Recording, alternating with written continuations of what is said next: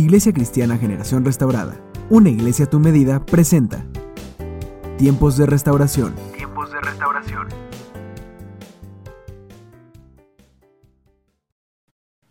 Hola, muy buenas tardes, qué bueno que estás con nosotros. Y quiero invitarte a que podamos pasar un tiempo de reflexión en la palabra de Dios.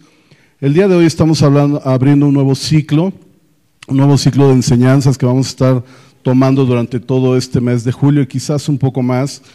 Y vamos a estar hablando precisamente de cómo prepararnos para todo lo que está sucediendo en nuestra vida. El mes de julio es un mes de preparación, lo hemos lanzado de esa forma, Dios ha hablado a nuestras vidas y estoy seguro que Dios tiene preparado algo especial para todos nosotros como iglesia y para todos aquellos que están escuchando esta transmisión. Eh, vamos a estar hablando acerca del libro de Amós, que es uno de los profetas menores que viene en la palabra de Dios en el Antiguo Testamento. Amós como tal es uno de los profetas que quizás casi no se predica, casi no se enseña por su contenido, que es, eh, digamos que es limitado en cierta forma, pero sin embargo tiene una gran coincidencia con la temporada que estamos viviendo. Y yo creo que hablando ya de la palabra de Dios y hablando de la realidad, eh, decir coincidencia pues es un término para que podamos más o menos enfocar lo que está sucediendo, pero yo estoy seguro que en Dios no existen las coincidencias, sino que más bien Dios, por alguna razón, escribió este libro hace muchos años atrás, más de tres mil años atrás, pero lo hizo con el objetivo de que en algún momento de nuestra etapa de la vida, y yo estoy seguro que esta etapa es parte del plan de Dios, pudiéramos tener como referencia este pasaje bíblico. Amós es un hombre que era un pastor, un ovejero, obviamente un pastor que cuidaba ovejas y que de esa forma en algún momento de su vida fue llamado para dar un mensaje especial al pueblo de Israel. Fue un hombre que entonces fue llamado de su ocupación normal, de estar cuidando ovejas, para entonces dar la voz de Dios como una señal importante, como una señal prioritaria, para que entonces a través de esa voz toda la comunidad pudiera tener una dirección correcta. El, nombre de Amós como tal significa aquel que lleva la carga, es decir, una persona que de alguna manera está estructurada o pensada o diseñada para poder llevar una carga especial y entregarla obviamente a las personas adecuadas. Este libro se escribió 750 años antes de Cristo, por lo tal tiene más o menos entre 2.500, 3.000 años más o menos en que se, fue, se escribió. Dios lo escribió a través obviamente del profeta Amós.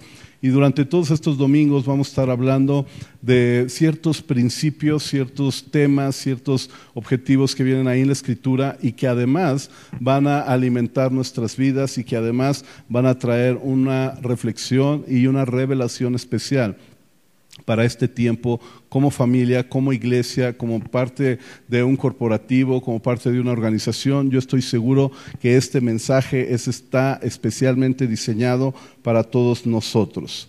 Amós habla de ciertas visiones, ciertos mensajes de Dios durante todo este libro. Vamos a estar hablando de esos mensajes especiales que Dios lanzaba a la comunidad y que de alguna manera Dios le reveló a través de diferentes visiones. Una visión es una imagen muy clara de lo que Dios quiere que tú y yo hagamos. Es decir, Dios se lo reveló. De hecho, en el capítulo 3 Cabe mencionar que Dios mismo menciona que Él en el momento en que va a hacer algo, regularmente se lo revela algún siervo de Él. Es decir, Dios siempre manda una señal, Dios siempre manda una alerta, Dios siempre manda una indicación, Dios siempre manda un mensaje especialmente para la comunidad a través de un hombre o a través de una mujer elegidos por Dios precisamente para dar un mensaje especial a la comunidad. Amós se encontraba precisamente en esa situación Dios le dio muchos, muchos mensajes para poderlos transmitir a la comunidad y esa comunidad precisamente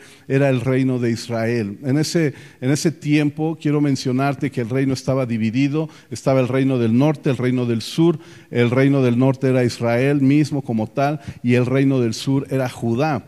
Entonces Dios lo llama a Amós a darle este mensaje o esta serie de mensajes precisamente a Israel. Israel en ese momento, el reino de Israel, el reino del norte, en ese momento era un reino que vivía en bonanza, era un reino que vivía en prosperidad, era un reino que tenía todo todo lo necesario para seguir adelante, para tener una vida próspera, para poder disfrutar el tiempo. Es decir, tenía todo, pero precisamente pareciera que ese fue el problema de ese reino, que tenía todo, que no le hacía falta nada, que llegó un momento en que la arrogancia, llegó un momento en que la altivez y la soberbia se apoderaron de esa gente, al grado de que estas personas cayeron en algunos errores, en algunos términos como, como como si fueran ellos las únicas personas, tuvieron tintes de racismo, de hecho hubo, hubo varios acontecimientos de racismo en esa época, hubo esclavitud, eh, estaban tan,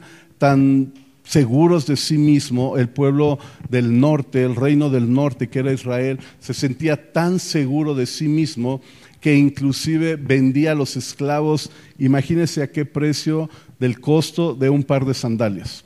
A ese grado llegaban, o sea, eran tan orgullosos, tan altaneros que decían, es una persona, ah, ¿cuánto vale? Un par de sandalias, dame tus sandalias, está bien, como si el día de hoy usted fuera caminando en la calle y llevara a, a una persona que trabaja con usted o que sirve a su lado y usted pudiera decir, oye, te lo vendo, me gustaron tus zapatos, dame tus zapatos y llévate a la persona.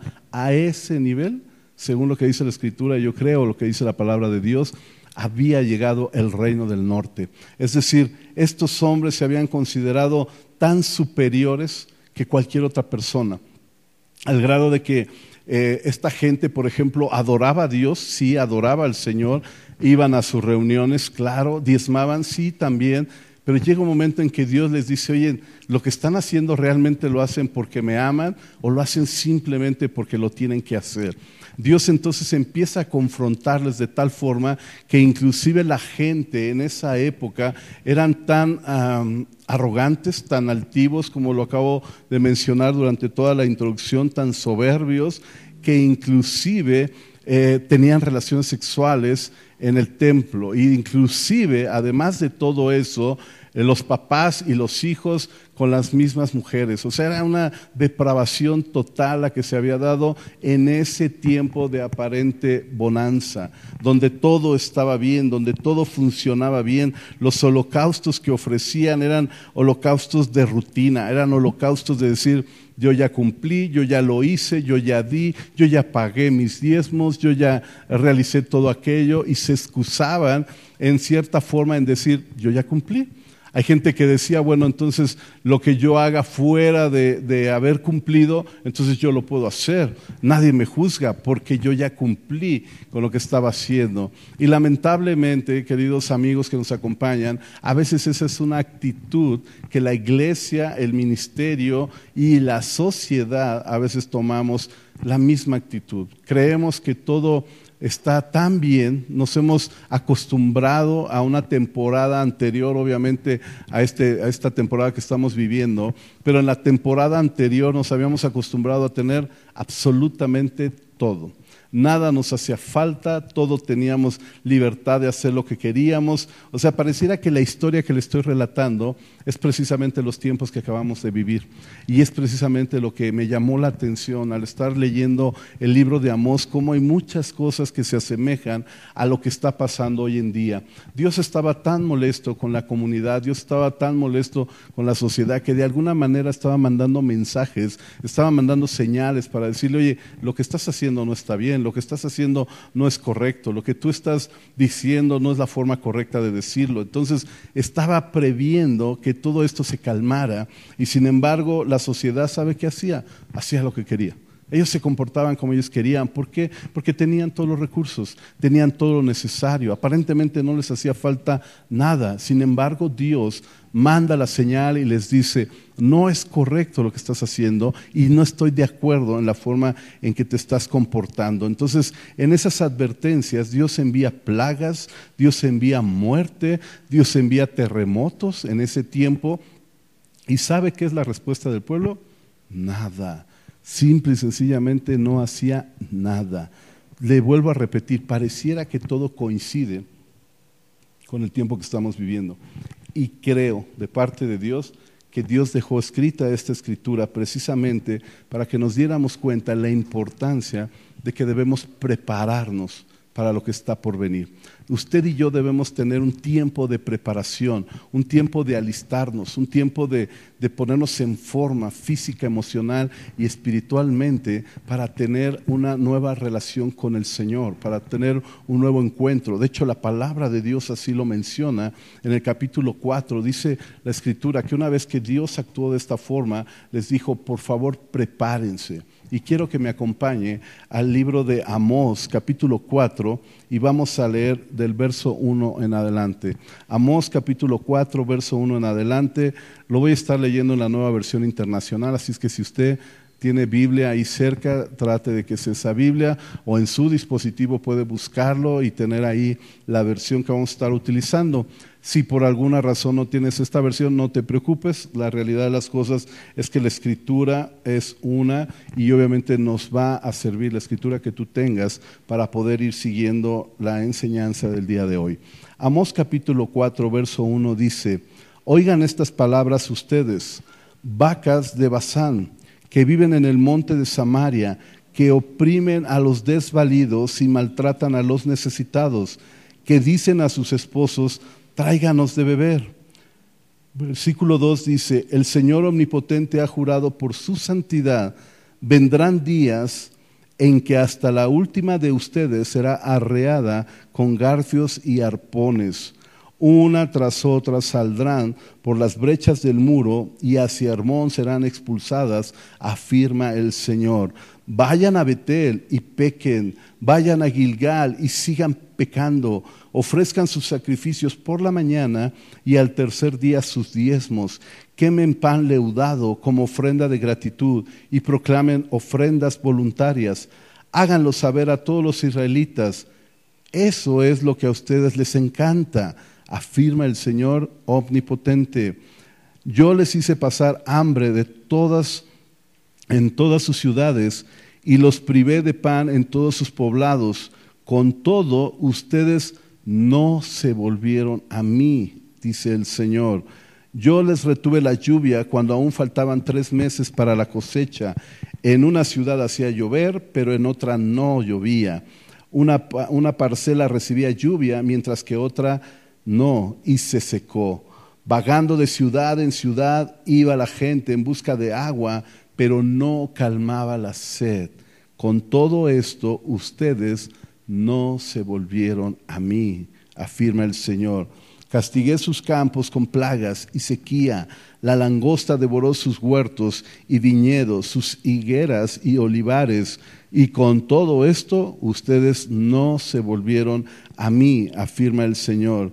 Les mandé plagas como las de Egipto, pasé por la espada a sus mejores jóvenes, junto con los caballos capturados, hice que llegara hasta sus propias narices el hedor de cadáveres, y con todo esto no se volvieron a mí, afirma el Señor.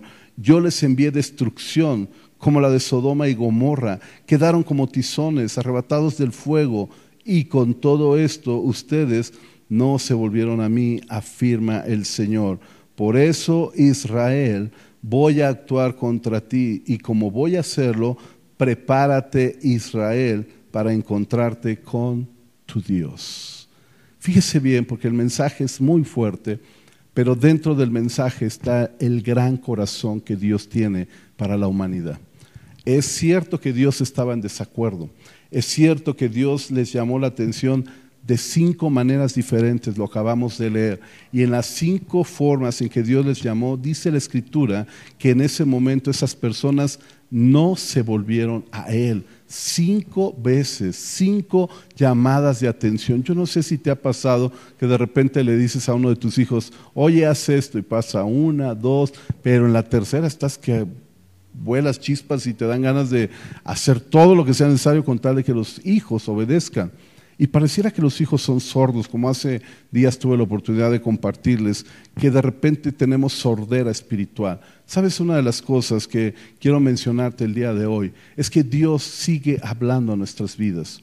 Dios sigue hablando a tu vida, Dios sigue hablando a la sociedad, Dios sigue mandando mensajes, alertas, señales, sonidos de trompetas en el sentido de entender que algo está sucediendo y que algo va a suceder. Y lo triste de nosotros como sociedad es que de repente no entendemos que Dios nos está llamando, no entendemos qué es lo que está sucediendo. Por ejemplo, en nuestro país, en México, estamos a punto de iniciar un proceso pues de regresar a una supuesta eh, actividad física, económica y todo lo que implica el, poder salir del aislamiento. Pero ¿qué pasaría si al terminar esta temporada siguiéramos exactamente igual. Esto ha sido una constante que he estado enseñando y predicando durante toda esta temporada, porque sabes que la cuarentena, sabes que el enfrentarnos a esta situación nos ha llevado a un proceso de cambio. Pero lo lamentable, lo triste y, lo que de alguna forma sería muy desagradable es que realmente no hubiésemos entendido el mensaje de parte de Dios. Y no estoy hablando que Dios nos odie, no estoy hablando que Dios esté enojado con nosotros, no estoy hablando de eso, porque al final del día, y lo vamos a ver en un momento más, el corazón de Dios es mucho más grande que la molestia que Él tiene cuando tú y yo no le respondemos en la forma adecuada. Dios tiene un corazón tan grande que nos ama, aún hoy en día, con toda nuestra rebeldía, con toda nuestra rebelión, con toda nuestra forma de de hacer las cosas, porque al final del día, o corríjame, pero yo creo que todos nosotros tenemos la tendencia a hacer nuestra propia voluntad cuando en realidad deberíamos de hacer la voluntad de Dios. La mayoría de las personas tendemos a hacer lo que mejor nos conviene, lo que nos es más fácil, lo que nos es más práctico, lo que es más conveniente. Mientras todo esté bien, no, importa. Mientras comamos bien, no pasa nada. Mientras tenemos los recursos necesarios, estamos bien. Hay una sonrisa. Mientras tenemos lo que anhelamos, lo que deseamos, el postre que queremos, la comida que queremos, el refresco que queremos, mientras tenemos la casa que queremos, mientras tenemos el auto que queremos, no importa que el mundo se vaya a donde se vaya y que pase lo que pase, porque yo estoy bien. Pero ¿qué hay de lo que Dios está hablando en nuestra vida? ¿Qué hay del mensaje de Dios que está diciendo, oye, no se trata solo de ti, no se trata solo de que tú estés bien, no se trata solo de que tú te sientas bien. Hay mucha necesidad allá afuera y Dios le dijo a Amos, oye, ve y dile a ese reino, ve y dile a esa gente que dice que me adora, que dice que me ama, que dice que está conmigo, que dice que es parte de mí, dile que por favor se porte bien y que no cause mal y que no trate mal a la gente pobre y que no que no trate mal a la gente que está necesitada, sino todo lo contrario, por favor diles que ayuden a la gente. El mensaje de Dios era tan claro que cuando Amós lo dijo, el pueblo de Israel lo, lo escuchó, pero era tan obvio, era tan claro que ellos dijeron, no nos conviene, porque si nosotros hacemos eso, entonces perdemos nuestro estatus, perdemos nuestro nivel, perdemos nuestra posición como reino, perdemos nuestra posición como, como gente adinerada, como gente con posición o con cierta posición. Pero Dios en medio de todo eso dijo, yo no estoy de acuerdo en tu comportamiento. Y mandó una señal más y les volvió a decir y ellos dijeron, no nos conviene. Y volvió a hablar y así cinco veces lo acabamos de leer y la respuesta de ellos fue, no nos conviene. No podemos volvernos a eso. Entonces Dios les dijo, oigan, entonces prepárense porque me van a encontrar una vez más. Es decir, nos vamos a encontrar una vez más. Y no estoy hablando de una palabra de juicio, estoy hablando de que Dios está preparando un momento especial para encontrarse contigo. La pregunta es, ¿tú te estás preparando? O mejor dicho, la pregunta sería, ¿estás listo para encontrarte con Dios ahora, en este momento. Quizás mucha gente pueda decir, yo no me he ido a ningún lado, yo no he perdido mi comunión con Dios, yo no he perdido mi relación con Dios, yo he estado en todas las transmisiones o he visto más predicaciones, ahora más que nunca he estado teniendo acceso a todo. Y sabes una cosa, eso es bueno. Es parte de las cosas que se están dando, es, es un nivel promedio aceptable. Pero ¿qué hay de tu relación íntima? De aquello que solo tú y Dios saben. Porque a la luz de la gente, cada uno de nosotros manejamos una idea diferente. Cada uno de nosotros manejamos un nivel, una posición. Cada uno de nosotros manejamos un estatus de, de, vernos bien, de que todos sepan que somos hijos de Dios, somos siervos de Dios. Ah, yo predico la palabra, yo estoy súper ungido, yo sé de qué se trata, pero ¿qué hay de lo interior? ¿Qué hay de la realidad? ¿Qué hay cuando tú realmente estás a solas, a oscuras con Dios y entonces viene una realidad cruda, fría, donde realmente tú puedes valorar tu relación con el Señor, ¿qué calificación le darías? ¿Qué calificación? Mira, te voy a poner un ejemplo. Si el día de hoy el mundo terminara y el único sobreviviente fueras tú, ¿cuál sería tu nivel de relación con Dios? ¿En cuánto lo calificarías? Si, si el máximo fuera un 100 y el mínimo un 0%, ¿En qué nivel de porcentaje está tu relación con Dios? No hay nadie en el mundo, no hay nadie con quien te compares, porque a veces tratamos de compensar nuestra relación con Dios comparándonos con la siguiente persona. Ah, Él está peor que yo, entonces yo estoy bien. Y como Él está peor, entonces yo estoy mejor. Pero quizás los dos estamos muy mal. Quizás los dos estamos extremadamente mal. Entonces, el consejo de Dios es, si hoy, ahora, en este momento, ahorita, tú estuvieras a solas con Dios en el universo, no existiera nadie, absolutamente nadie en el universo, ¿cuál es tu nivel de relación con Dios? ¿Cuál es tu porcentaje? ¿10? ¿20? ¿30? 40% o eres de los más, un poquito más altos que pasan el promedio, un 50%, 60, eres un 70 o eres, eres un 80, o sea, ya eres así como que de los buenos que tienen una gran comunión con Dios, o eres de los premios que es 90%, 100% tu relación íntima con Dios. ¿Cuál es tu nivel con Dios? Porque en base a eso podríamos platicarlo, en base a eso podríamos prever lo que estamos viendo, porque si tu relación es mínima, hablando en una realidad, no estoy hablando en una imagen, en una apariencia, no estoy hablando de cuántos textos envías en tus redes sociales, no estoy hablando de cuántas transmisiones a la semana has visto, estoy hablando de tu relación personal, íntima, auténtica y única, de ti con Dios. Si el caso es favorable, entonces yo creo que no tenemos ningún problema. Pero si el caso, la situación, tu relación, mi relación no es la favorable, creo que todos, sin excepción, embonamos en este versículo, en el versículo 12 del capítulo 4, donde dice, prepárate porque voy a encontrarme contigo. Prepárate porque quiero encontrarme contigo. He aquí el que forma las montañas, el que crea el viento, el que revela al hombre sus designios. Escuche bien la palabra de Dios. He aquí el que forma las montañas, el que crea el viento, el que revela al hombre sus designios, el que convierte la aurora en tinieblas, el que marcha sobre las alturas de la tierra. Su nombre es el Señor Dios Todopoderoso, como diciendo, no lo está diciendo cualquier persona. Dios, el creador del universo, el que te formó, el que hizo en tu vida todo, Dios está diciendo en este momento, prepárate, porque tengo algo contra ti. Prepárate, porque algo está sucediendo. Prepárate, porque algo voy a hacer contra ti. Entonces, la escritura nos menciona esto prepárate, Israel, para encontrarme contigo.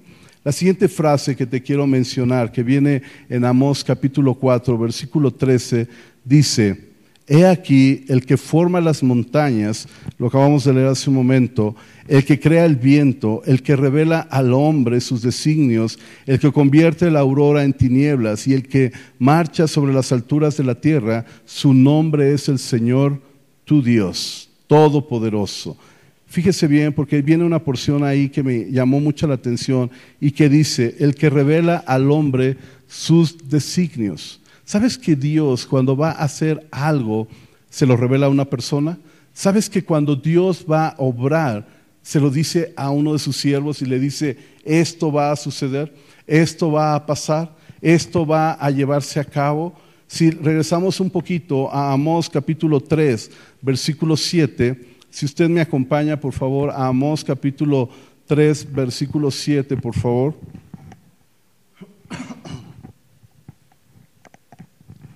Cuando lo tenga, por favor, ayúdeme a seguir la, lectura de la palabra. Amós capítulo 3, versículo 7 dice de la siguiente manera. En verdad, nada hace el Señor omnipotente sin antes revelar sus designios a sus siervos, los profetas. Fíjese bien cómo Dios, antes de que haga algo, va y habla con alguien, con un mensajero de parte de él, para decirle, esto no está funcionando bien esto no está operando bien, esto no está operando en la forma correcta, algo está sucediendo y quiero que tú vayas y se los digas y se lo comuniques a todos ellos. Entonces dice aquí la escritura que Dios, el Señor Omnipotente, revela sus designios a sus siervos y a sus profetas. Ruge el león, ¿Quién no, ¿Quién no, temblará de miedo? O sea, cuando el león ruge, ¿quién no tiene miedo? Obviamente todos temen, habla el Señor omnipotente, entonces ¿quién no profetizará? La palabra de Dios nos ha enseñado que profetizar simple y sencillamente en una forma muy clara y muy sencilla es proclamar la palabra de Dios. Así es que yo le voy a invitar a que en este tiempo abramos nuestro corazón y abramos nuestra vida para que podamos entender qué es lo que está pasando en medio de nosotros. La escritura entonces nos enseña que usted y yo debemos de estar atentos a la voz del Señor, que usted y yo debemos estar atentos a lo que Dios está hablando a nuestras vidas. La palabra del Señor nos enseña que usted y yo debemos de estar preparándonos para escuchar la voz de Dios. Tal vez, y algunos de nosotros quizás pudieran decir, yo nunca me he alejado de Dios en esta temporada.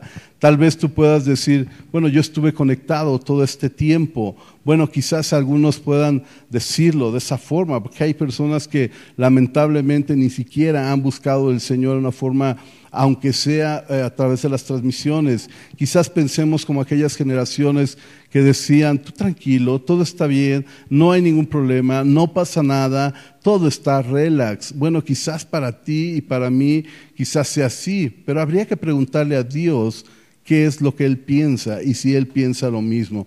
Ahora, ¿cómo me voy a encontrar con Dios? Porque este es el punto crucial. Cuando estamos hablando de encontrarnos con Dios, la palabra del Señor dice, prepárate para encontrarme contigo.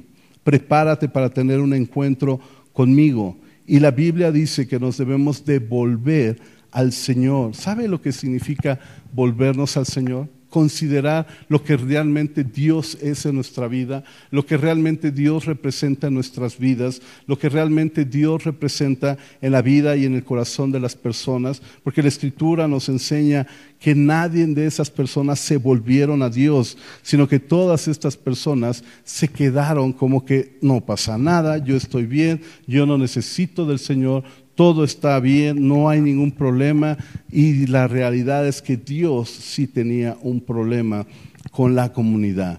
Volverse para con Dios es regresar a Él, es considerarlo en todos nuestros caminos, es considerarle en todo lo que hacemos, es prepararnos para tener un encuentro personal con nuestro Señor en ese momento. Prepárate porque viene un encuentro de Dios para con nuestras vidas. Es más, hermanos, cuando la iglesia se reabra, cuando el ministerio vuelva a tener su actividad cotidiana, yo quiero decirte que nada va a ser igual. Nada se va a volver a repetir, no vamos a estar igual, no podemos ser igual. Les comentaba yo el día de ayer en la oración a los muchachos, si usted ha ido a alguna fiesta, ha ido a una reunión familiar que ha pasado todo un año y de repente a finales de año vamos a vernos y todo. Entonces tú llegas con la expectativa de ver a la gente y de repente piensas que la gente va a llegar igual, ¿no? Del mismo tamaño, del mismo peso y todo. Pero la realidad es que todo cambia. Y si eso cambia físicamente, imagínate en lo espiritual encontrarse con Dios en esta nueva temporada de reapertura, en el tiempo que Dios nos permita volver a abrir el ministerio o la iglesia literal en una forma presencial, las cosas van a cambiar.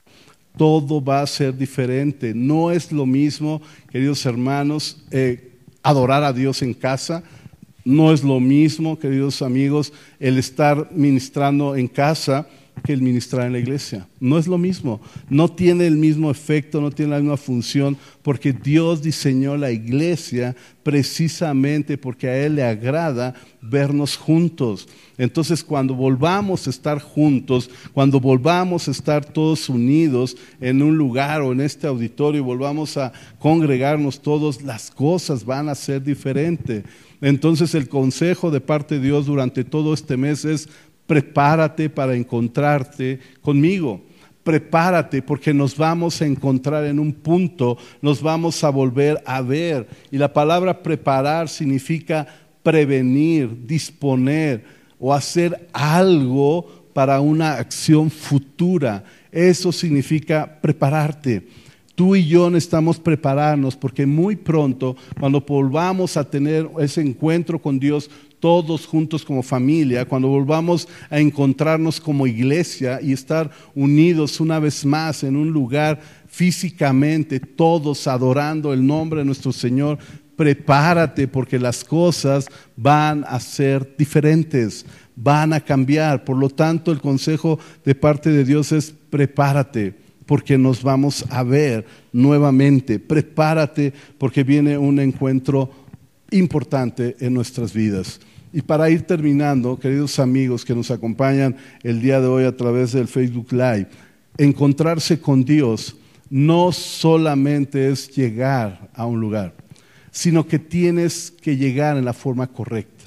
No solamente es ir a un lugar y estar, sino que implica prepararse para estar bien en esa reunión. Se me viene, por ejemplo, a la mente si el día de mañana te invitaran a una fiesta de gala y tú dices, me voy a preparar para ir a la fiesta, es a las 7, entonces llego 6.55 para llegar 5 minutos antes de la hora y llegas, pero no te preparaste por ejemplo, en tu traje de etiqueta, no te preparaste en el sentido de llevar un obsequio para los anfitriones, no te preparaste en el sentido de, ir en la mejor forma, de ir mentalmente preparado, físicamente preparado, emocionalmente preparado, porque a veces vamos a, a una reunión social o vamos a una cena en particular y pareciera que no queremos hablar con nadie, pareciera que no queremos convivir con nadie, entonces, ¿para qué ir a un lugar público si lo que quieres es estar solo? Entonces no tiene sentido.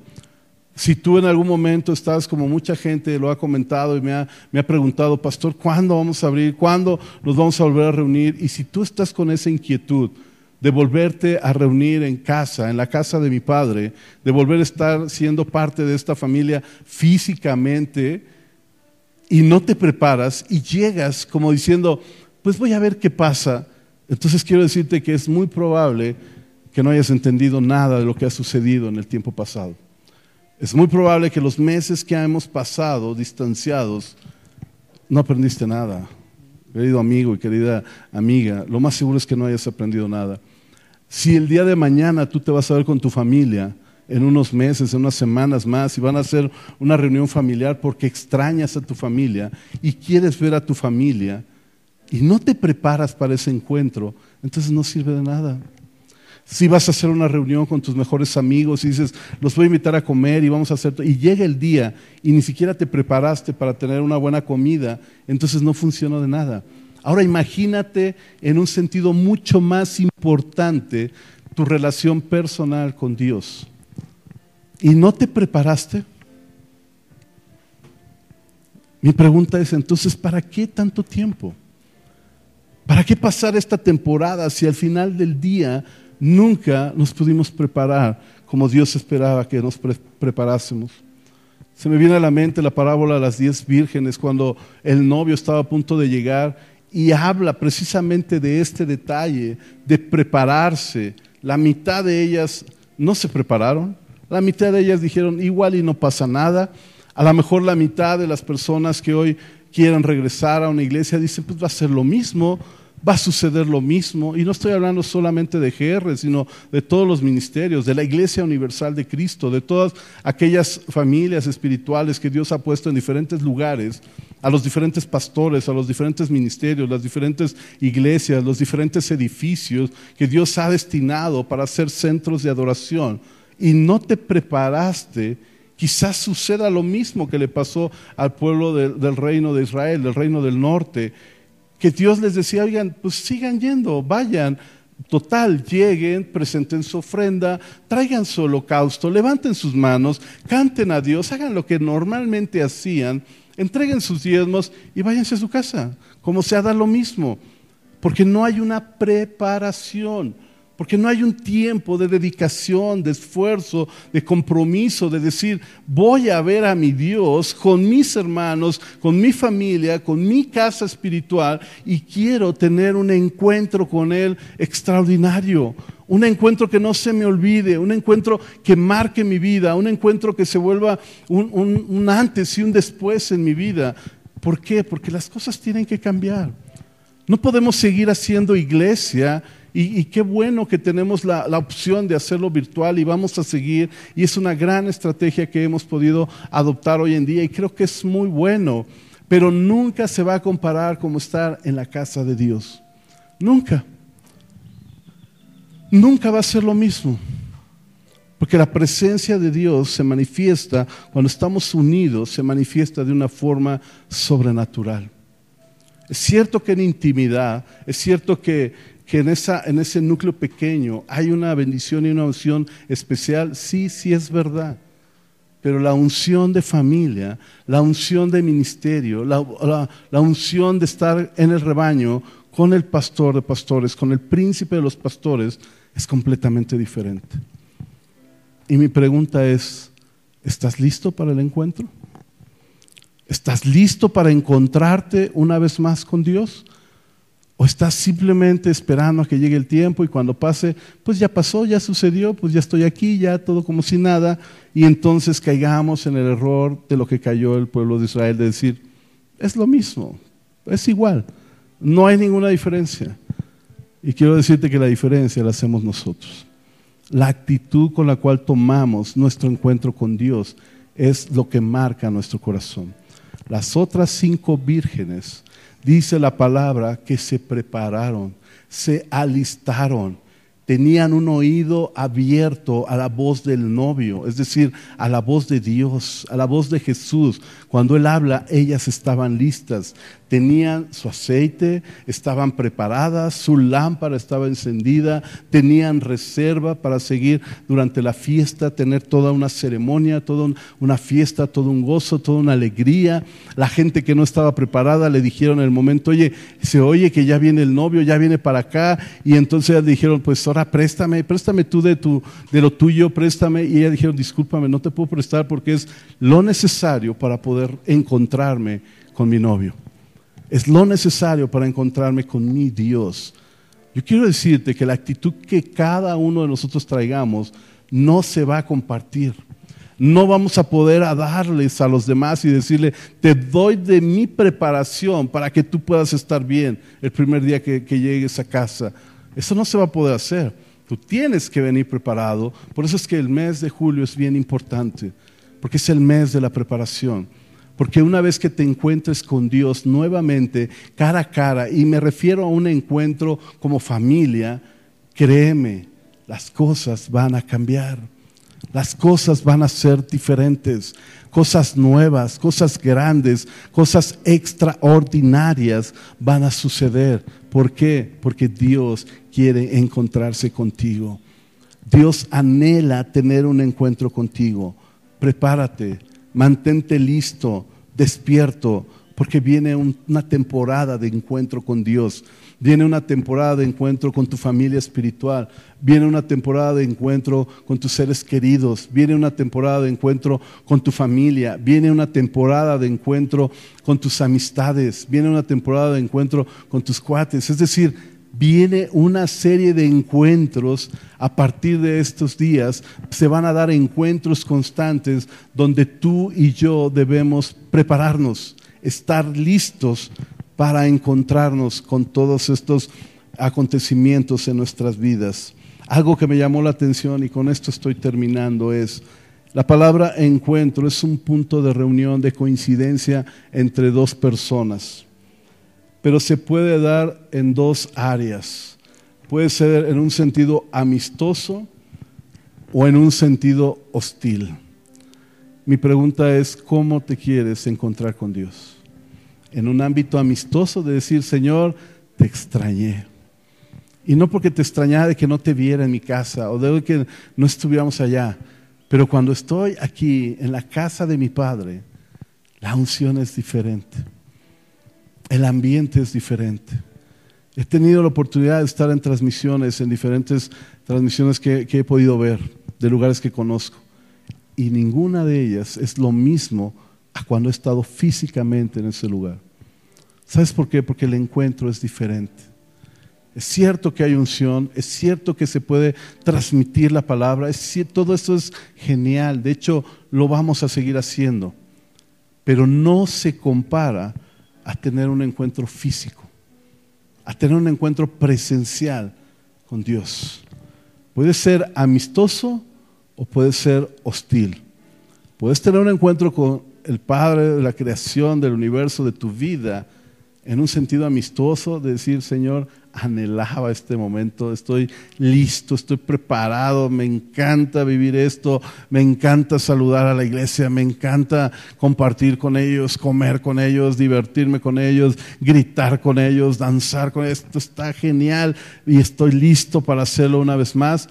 O puedes venir en una forma hostil, apática, decir, pues a ver qué pasa. Seguramente va a ser lo mismo. Como cuando vas a una cena y dices, pues van a servir de comer, ¿no? es lo mismo, siempre va a ser lo mismo. Porque sabes una cosa, todo depende de ti y de mí. De tu actitud o mi actitud es lo que va a marcar la diferencia, que sea un encuentro amistoso o un encuentro hostil. Mi consejo es prepárate para un encuentro amistoso con Dios. Prepárate. Hoy es un buen día para prepararnos y alistarnos para encontrarnos con Dios. Así es que te voy a invitar ahí donde estás en casa y también el equipo de trabajo, yo les quiero invitar a que cierren sus ojos un momento, que inclinemos nuestro rostro por reverencia a Dios.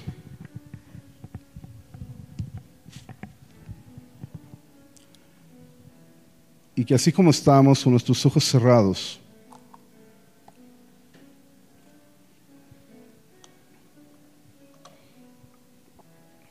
podamos meditar un momento en la palabra de Dios. Sabes, ese es un ejercicio que debemos de hacer cotidianamente.